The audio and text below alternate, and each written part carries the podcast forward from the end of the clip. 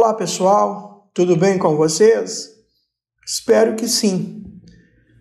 No podcast de hoje, darei continuidade aos comentários acerca da teoria geral do crime, da teoria geral do delito. É dizer, falarei hoje das, dos caracteres do crime, a questão da culpabilidade, da punibilidade, requisitos elementares e circunstâncias do crime, bem como sujeitos, ativo e passivo, objetos jurídico e material, e o nome iúrios, o nome do crime, o nome do tipo penal. Por favor, nesse sentido, para facilitar a aprendizagem, tenham em mãos o Código Penal, a Constituição Federal, bem como os livros sugeridos no nosso plano de ensino, no nosso plano de trabalho.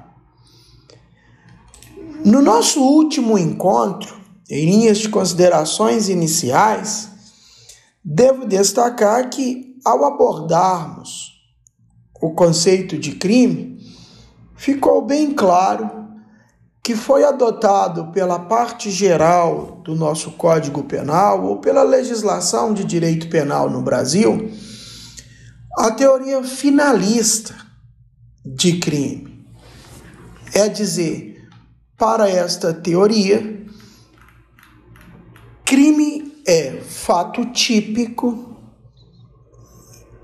e antijurídico. É o conceito bipartido fato típico, mais adiante nós vamos estudar, constitui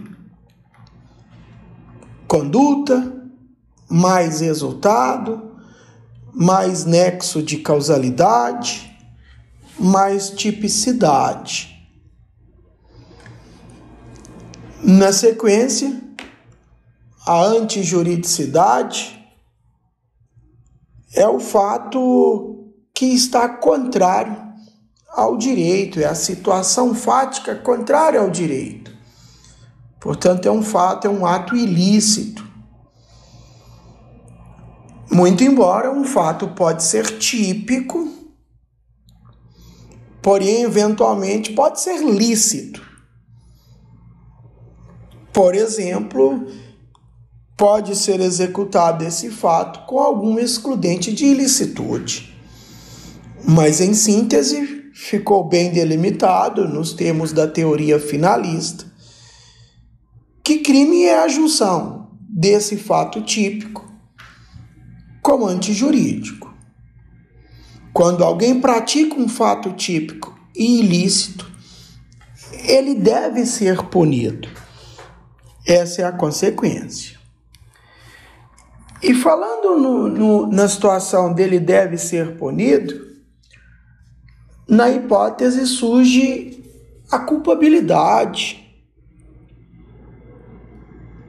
Não faz parte dos elementos das exigências do conceito do crime para a teoria finalista,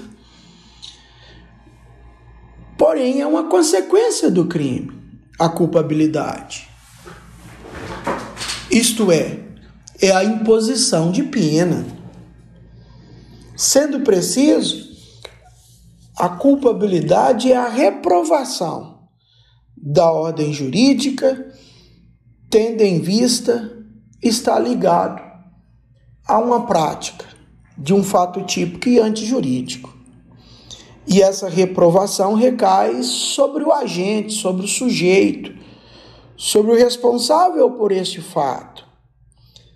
Por isso não é requisito do crime, é uma condição de imposição de pena. Nesse cenário, portanto, conclui-se crime, fato típico e ilícito. Se o fato é típico e há a ilicitude e não há nenhuma excludente de ilicitude, consequência, culpável, virá a imposição de pena.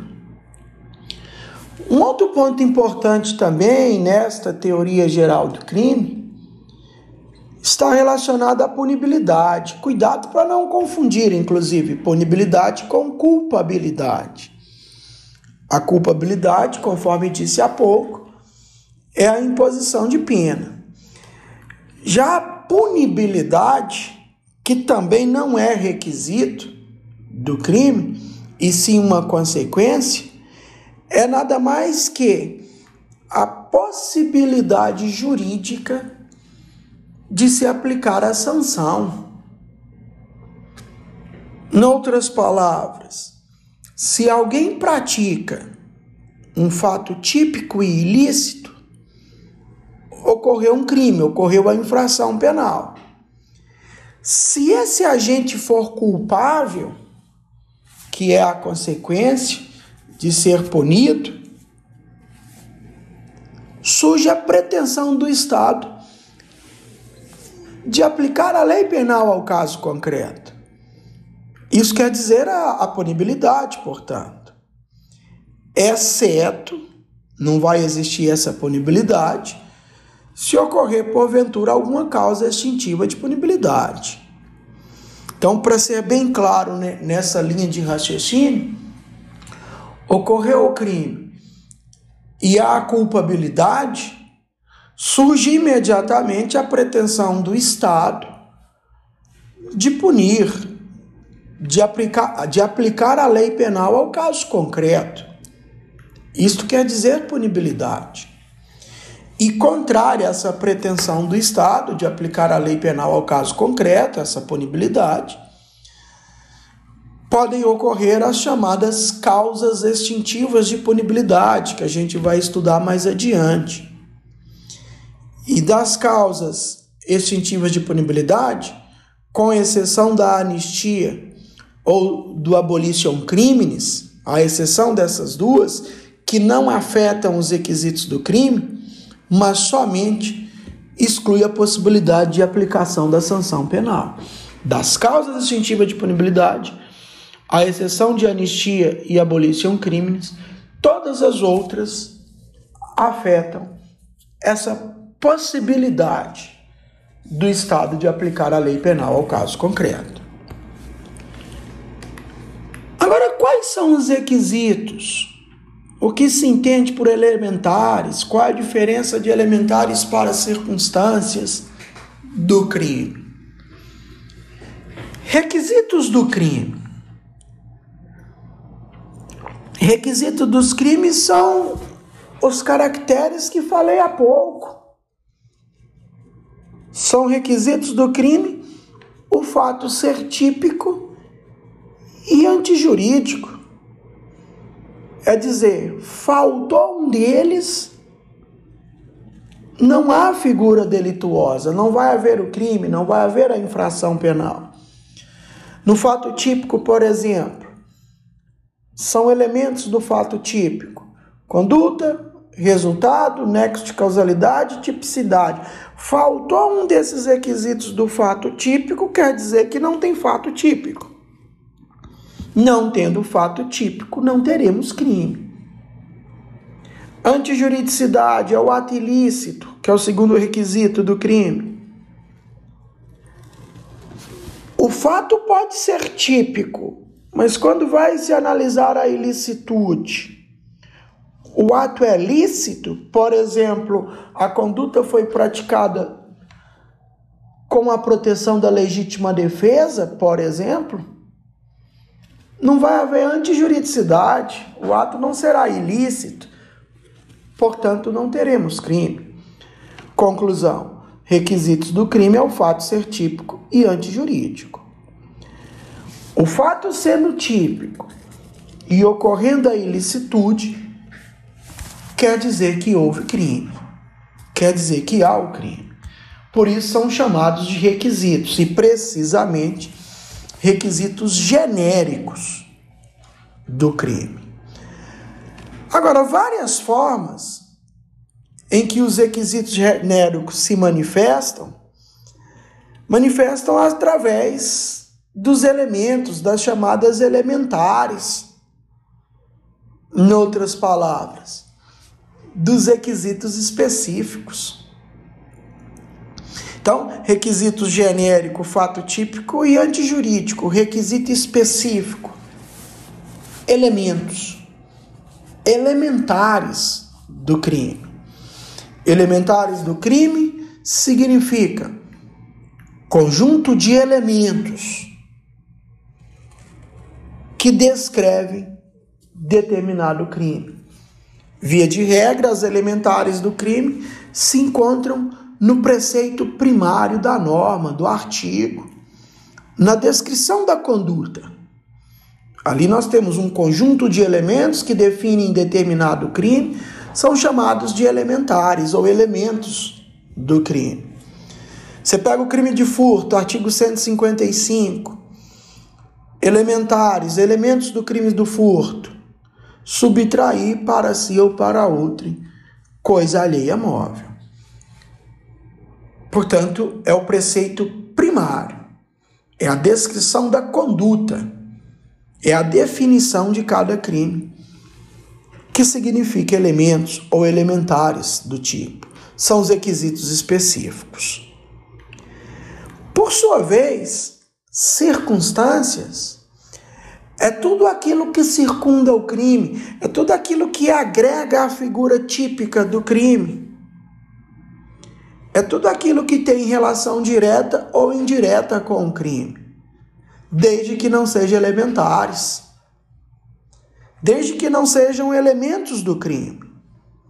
Então, você tem as elementares do crime, você tem os elementos do crime, tudo que tiver relação direta ou indireta com um crime, desde que não sejam esses elementos, quer dizer circunstâncias.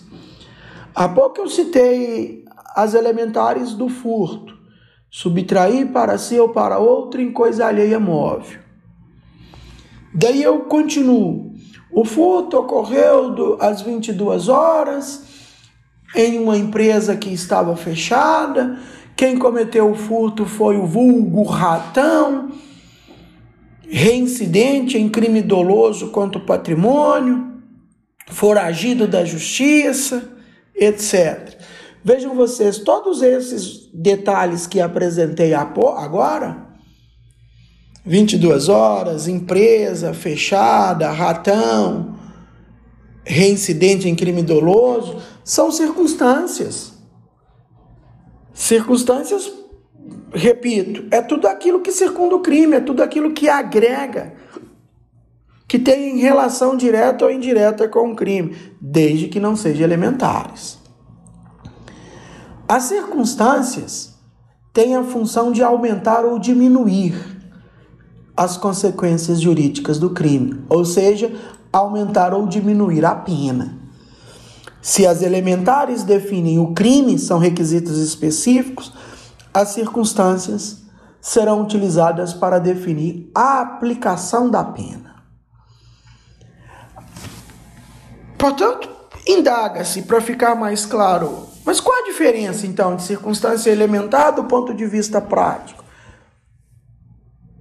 É preciso estabelecer qual a consequência da retirada de um elementar e da retirada de, um, de, um, de uma circunstância e essa consequência.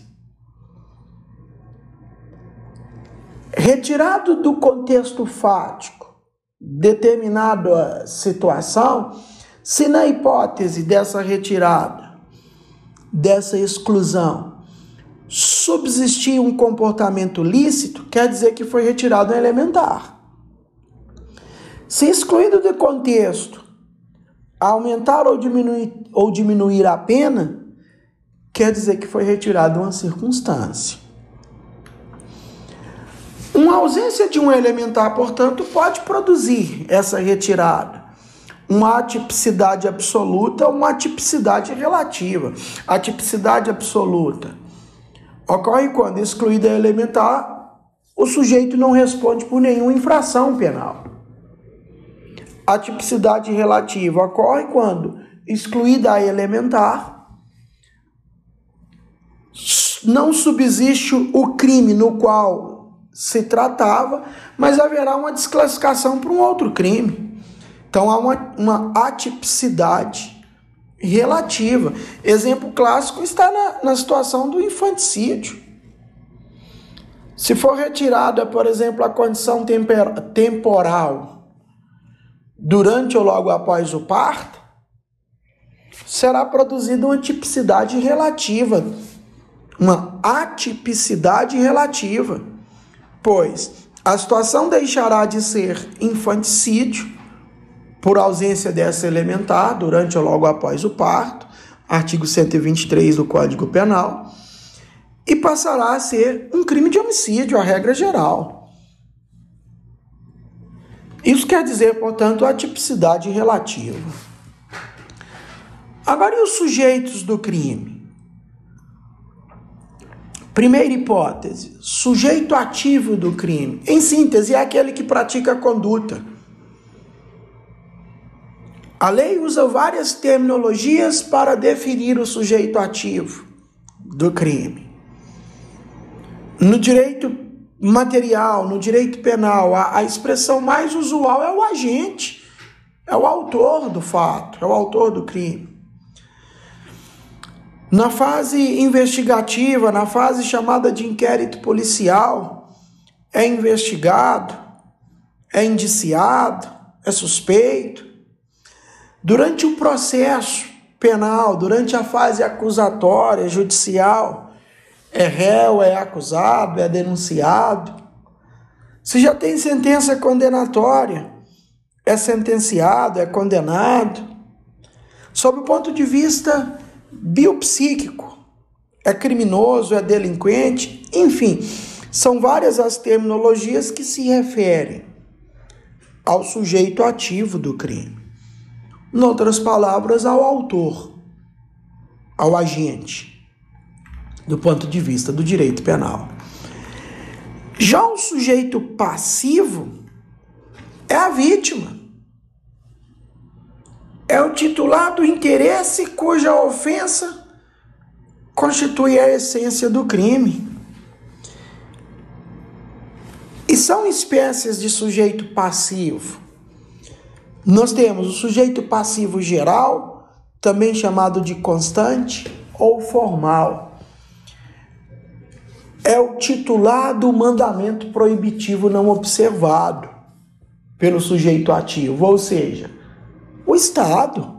O Estado sempre será sujeito passivo constante, formal, pois ocorrerá o crime, ocorrerá a transgressão da lei penal.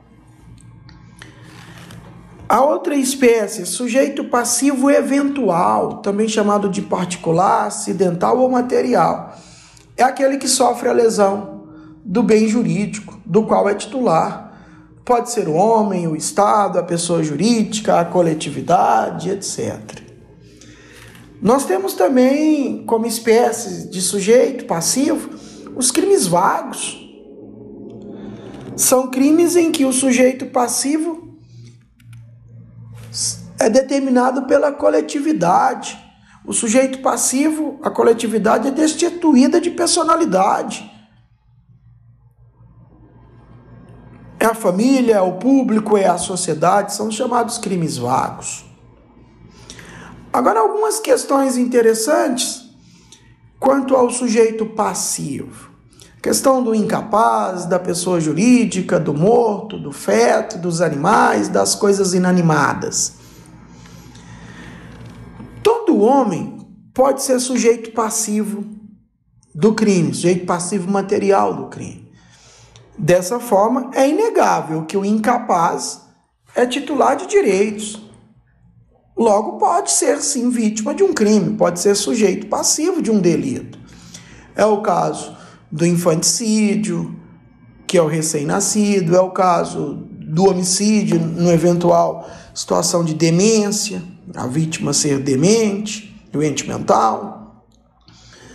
Uh, e já a pessoa jurídica? A pessoa jurídica pode ser sujeito passivo material de delito, de crime, desde que a descrição típica não, não pressuponha uma pessoa física. Assim, pode ser vítima, por exemplo, de crime, a pessoa jurídica. Pode ser vítima de furto, de dano,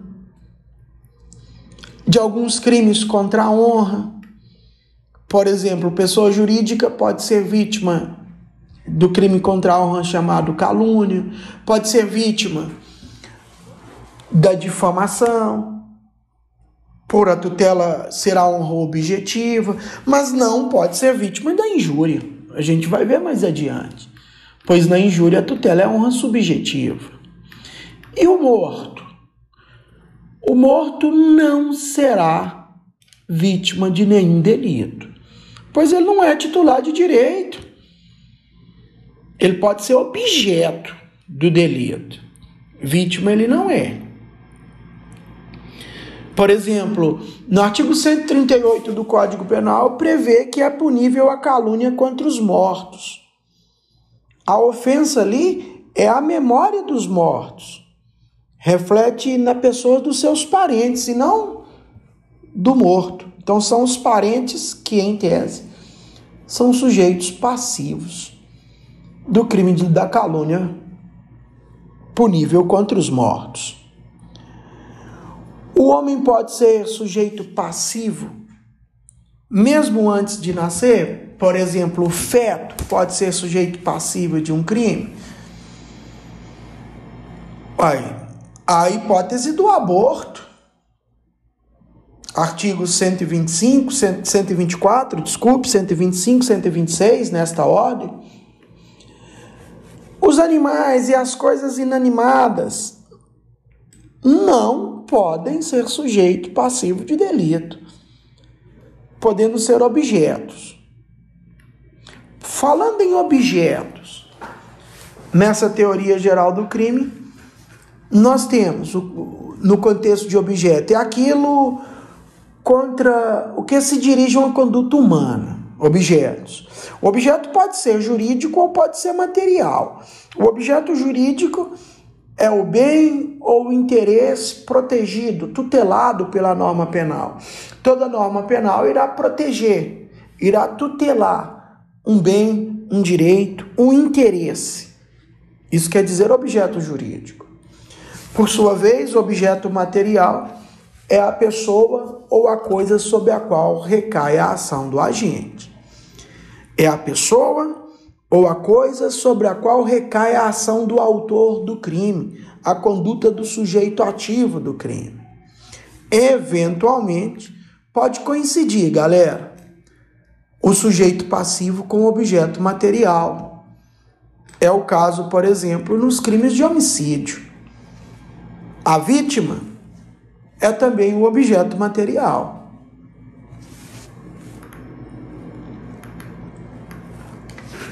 Agora, a questão do nome Iúrias, o título do crime, é a, é a denominação jurídica do crime.